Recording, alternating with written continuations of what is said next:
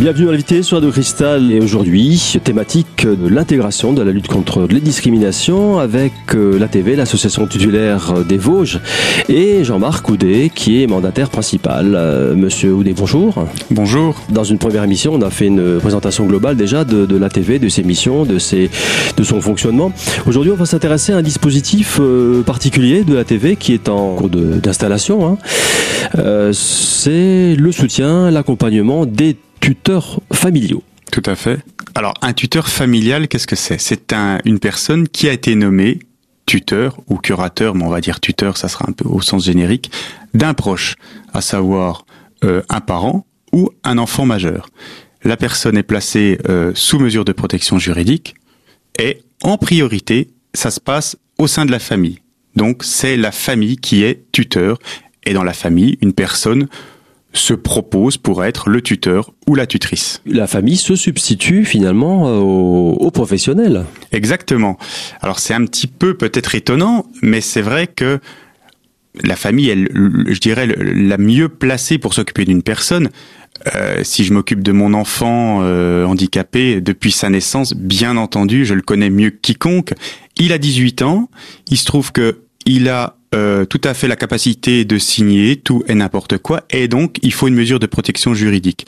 Et c'est vrai qu'il serait un petit peu euh, dommage de, de, de nommer quelqu'un d'autre que la famille.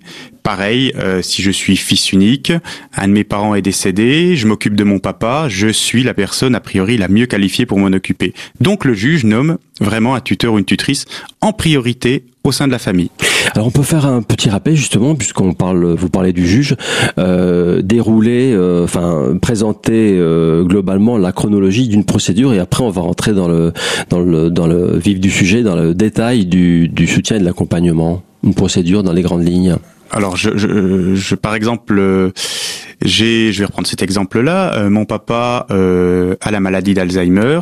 Il commence un petit peu à perdre, euh, à perdre tous ses repères, à ne plus pouvoir gérer ses documents administratifs, son argent, et je sens qu'il a besoin que quelqu'un d'autre s'occupe de ça.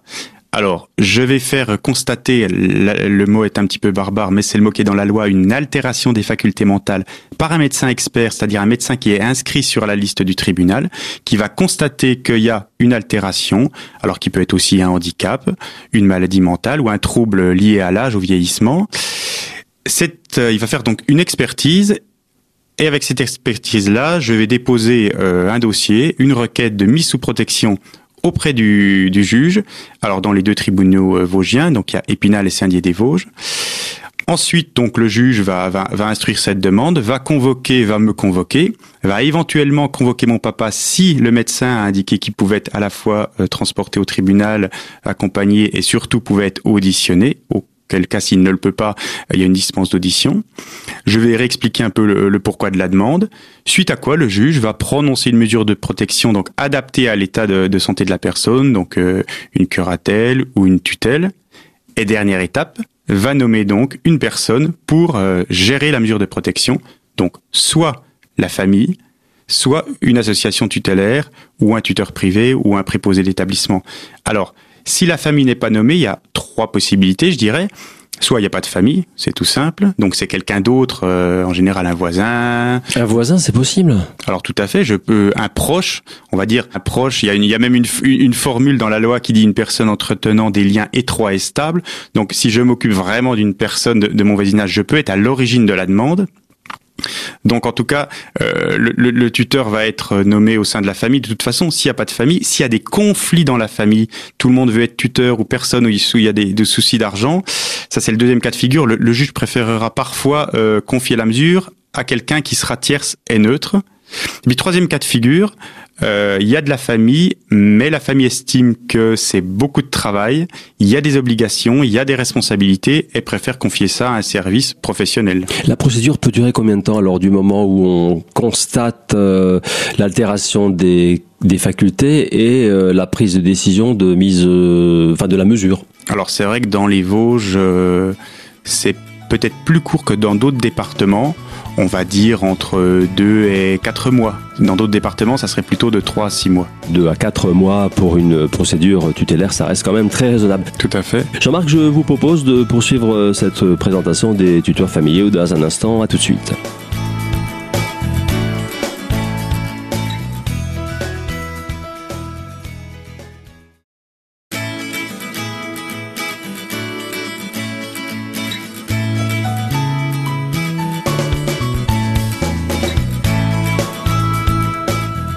Deuxième partie de l'invité sur Radio Cristal. Je suis toujours en compagnie de Jean-Marc Goudet, qui est mandataire principal au sein de l'association tutélaire des Vosges.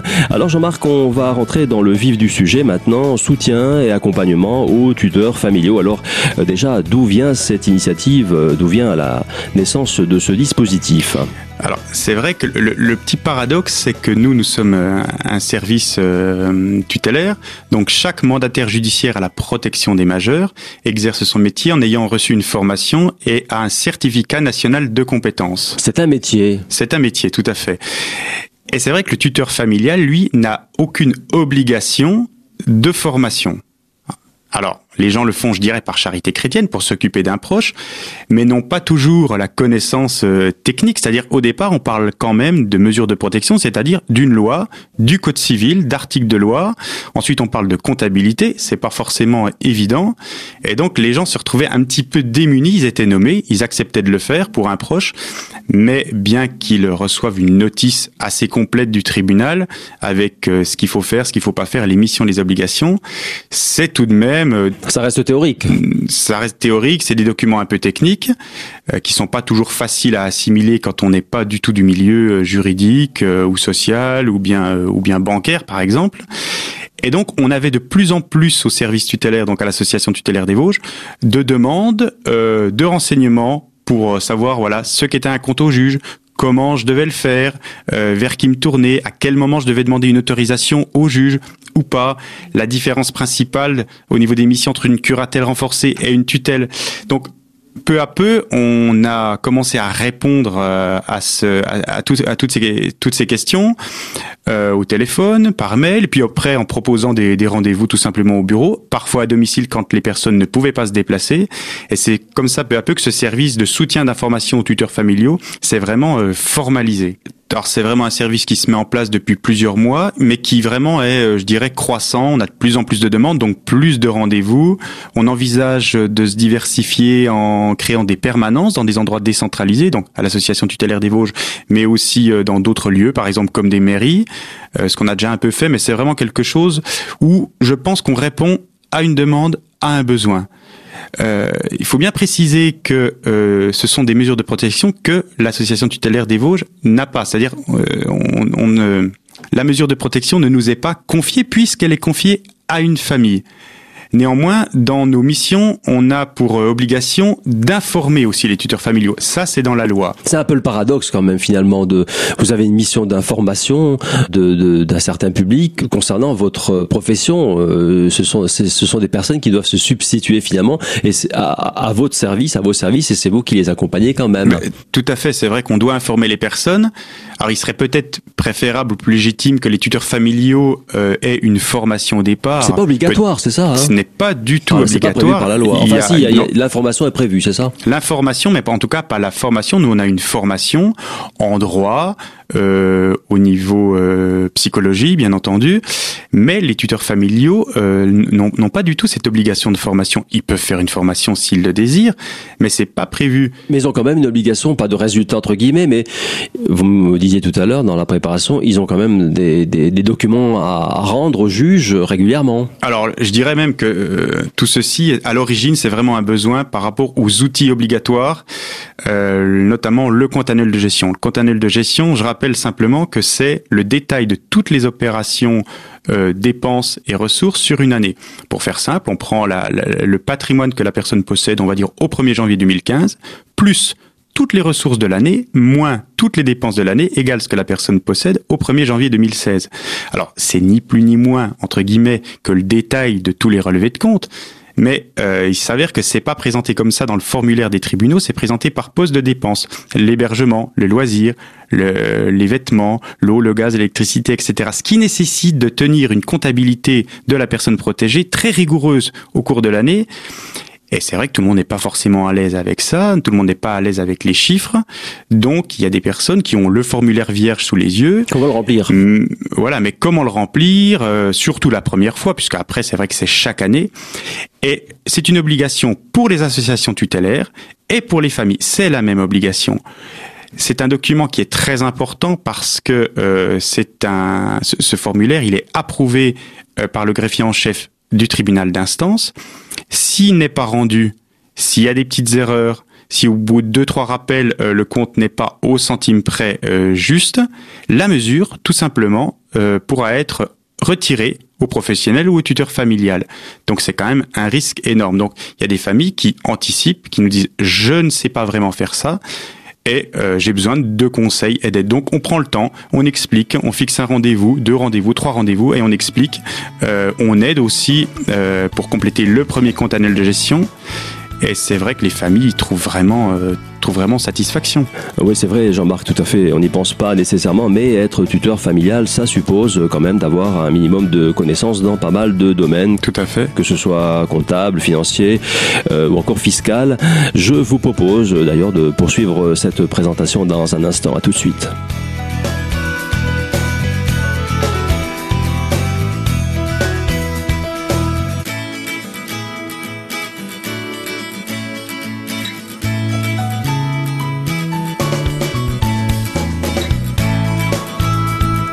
Troisième et dernière partie de vitesse sur Radio Cristal. Je suis toujours en compagnie de Jean-Marc Houdet, qui est mandataire principal au sein de l'association tutélaire des Vosges, la TV.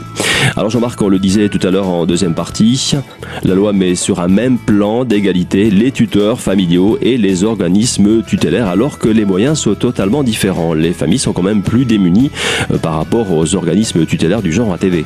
Alors c'est vrai qu'on on se substitue peut-être un petit peu à, à, la, justice ou à un organisme de formation. Nous, on dispense pas du tout une formation, on dispense simplement, on propose une information et un soutien qui peut aller de un rendez-vous à plusieurs rendez-vous, un accompagnement sur plusieurs semaines, sur plusieurs mois. Mais je dirais, c'est vraiment pour que la mesure de protection parte sur de bons rails. Et les familles, elles se sentent vraiment comme ça soutenues et accompagner. La justice n'a pas à faire ce travail, n'a pas le temps, n'a pas les moyens d'accompagner les familles. Elle leur remet une notice au départ, des guides pratiques qui sont très très bien faits. Encore faut-il pour les familles les assimiler et c'est pas forcément évident. Si demain je vous dis vous devez faire une autre profession euh, sans formation, ça sera peut-être compliqué. Et pour les familles c'est un petit peu pareil, même si elles ont très souvent ou pour toutes la volonté de très bien faire. Alors je me fais un peu l'avocat du diable, euh, Monsieur Houdet quel euh, intérêt y trouve la TV à, enfin c'est une obligation légale, mais est-ce qu'elle y trouve intérêt euh, la TV à ce, soutien, à cet accompagnement? Alors, euh, je dirais que pour l'association tutélaire des Vosges, il y, a plusieurs choses. L'intérêt est un petit peu de, plusieurs côtés. Pour la justice, c'est vrai que euh, les comptes annuels de gestion, ils sont sûrs qu'au moins la première fois, les comptes vont être bien complété, complété, rendu à la date. Les familles y trouvent aussi vraiment un intérêt. Et nous, c'est vrai que ça nous permet à la fois de nous faire connaître, ça nous permet à la fois de proposer aux personnes qui le désirent de devenir adhérents de l'association, même si on est 47 salariés avec plus de 1500 mesures de protection. On est une association de loi 1901 et on a besoin d'une base d'adhérents, par exemple de parents euh, d'enfants qui ont un handicap. Et on a toujours besoin de personnes qui adhèrent. Donc les personnes qui viennent nous voir et qui nous demandent des conseils, souvent souhaitent ensuite adhérer à l'association. Ça nous permet aussi de nous faire connaître et ça permet de, de aussi de se diversifier, de proposer un nouveau service euh, qui n'existait pas pas jusqu'alors euh, forcément dans ce département. On peut dire tout le monde s'y retrouve. Hein. Moi je pense que tout le monde s'y retrouve et puis euh, derrière ça il y a une exigence de de qualité pour tout le monde. Quelles sont les motivations des, des familles euh, Vous en parlez tout à l'heure dans la dans la procédure. Euh, on leur demande, on, ils ont la priorité hein, dans la dans le choix du tuteur. Et quelles sont les motivations des familles De dire oui ou de dire non De dire oui, on va devenir tuteur ou non, on confie ça à un organisme dont la TV. Quelles sont les principales euh, motivations? Alors, je dirais qu'en priorité, les familles acceptent parce que elles sont entre guillemets les plus qualifiées au niveau euh, au niveau humain pour s'occuper des personnes. Nous, même si nous allons rencontrer régulièrement les personnes à leur domicile, il est vrai qu'on peut pas aller les voir aussi souvent qu'une famille. Ils ont la proximité. Tout à fait, qui connaît euh, son enfant ou son parent depuis évidemment des dizaines d'années. Il y a la proximité, parfois ils vivent sur place avec eux, donc vraiment c'est les mieux placés au niveau humain. C'est pas forcément les mieux placés pour accompagner, je dirais, la personne sur le plan patrimonial. C'est vrai que c'est un métier. Nous, on a des, on gère des mesures où il faut faire parfois appel à des notaires, des avocats, il y a des gros dossiers de succession de contentieux. Donc on fait appel à des professionnels, on travaille en réseau. Les familles parfois sont un petit peu démunies avec euh, tout, tout, toutes ces, ces choses-là, mais c'est vrai qu'au niveau humain, euh, les, les, familles sont, sont les mieux sont les mieux placées. Donc c'est pour ça qu'elles acceptent. Elles peuvent accepter aussi parfois pour une raison un petit peu, euh, je dirais, bassement matérielle, mais qui se comprend tout à fait, c'est que je gère la mesure de mon papa, je l'exerce à titre gratuit, je dirais par charité chrétienne. En revanche, la mesure sera exercée par une association. Ça a un coût. Alors, c'est un coût peut-être moins élevé que parfois on peut le penser, mais néanmoins, c'est un coût qui n'est pas forcément négligeable. C'est un coût qui est proportionnel par rapport aux ressources de la personne protégée. Alors ça, c'est absolument pas propre à l'association tutélaire des Vosges. Hein. C'est un décret qui est national, quel que soit le, le service tutélaire en France. Mais néanmoins, c'est quand même un aspect à prendre en compte et euh, les familles préfèrent parfois l'exercer elles-mêmes. Et puis il y a aussi des personnes qui changent d'avis finalement. Euh, le juge euh, laisse tout à fait cette liberté. Elle comprend une personne qui exerce la mesure de protection pour un proche pendant quelque temps. Parfois se rend compte que c'est vraiment beaucoup de travail et puis après pour euh, de multiples raisons par exemple raison de santé ne peut plus exercer la mesure à ce moment-là elle peut demander tout à fait à être déchargée au profit d'une association tutélaire et euh, c'est aussi pour ça qu'avec les familles, euh, ça crée aussi une relation. Et c'est vrai qu'on se voit aussi confier des dans le temps, dans la durée des, des, mesures. On a appris à se connaître. Les familles ne veulent plus exercer la, la mesure et préfèrent qu'on le fasse euh, au bout, au bout d'un moment. Ça, ça arrive parfois aussi. Donc ça, Jean-Marc, ce sont les motivations des familles pour dire oui, effectivement, pour accepter le tutorat. Mais quelles sont les motivations avancées par les familles qui, qui ne veulent pas et qui veulent confier à, un organisme tutélaire Alors, les, les, motivations déjà, elles sont d'ordre, je dirais, euh, pratique. Il y a des familles qui ne se sentent pas euh, d'accomplir toutes ces actions en termes de gestion d'un budget, en termes de relations avec des banquiers, des avocats, des, des notaires. Et puis aussi, il y a une notion à, à prendre compte, c'est qu'il y a, y a l'affect. Nous, euh, on n'est pas amis avec nos personnes protégées, même s'il y a quelquefois des, relations qui se créent. Et c'est vrai que je suis tuteur de mon enfant, je suis tuteur de mon papa. Il y aura forcément une, une tension, par exemple, par rapport à l'argent. Si mon papa, qui a besoin d'argent, doit me demander à chaque fois, ce qui, voilà, pour débloquer de l'argent, je vais devoir accepter parfois, refuser parfois, refuser à mon enfant, et ça crée un petit peu une relation biaisée. Donc il y a des personnes qui nous disent tout simplement, je veux garder euh, ce lien avec ma maman, ce lien de sens, ce lien d'amour, mais je préfère que tout ce qui est patrimonial soit géré par quelqu'un de tierce et neutre parce que le rapport ne sera pas vraiment le même. Ça, c'est quelque chose qu'on entend vraiment très souvent. Et donc après, on collabore, je dirais, avec les familles. Il n'y a aucun souci à ce niveau-là. Chacun reste dans son rôle, mais euh, dans vraiment le but de tout le monde a le même intérêt, c'est celui de la personne protégée. Mais chacun reste vraiment dans son rôle et vraiment dans une bonne collaboration. On arrive au terme de cette émission. Tout à fait. Jean-Marc, merci. Quelques informations d'ordre pratique pour contacter l'association tutélaire des Vosges, la TV. Une adresse, c'est 8 allée des Blanches-Croix à Épinal. Un numéro de téléphone, le 03 29 69 18 50. Voilà, c'est tout pour aujourd'hui. Je vous donne rendez-vous très très bientôt pour une nouvelle thématique de l'invité sur Radio Cristal.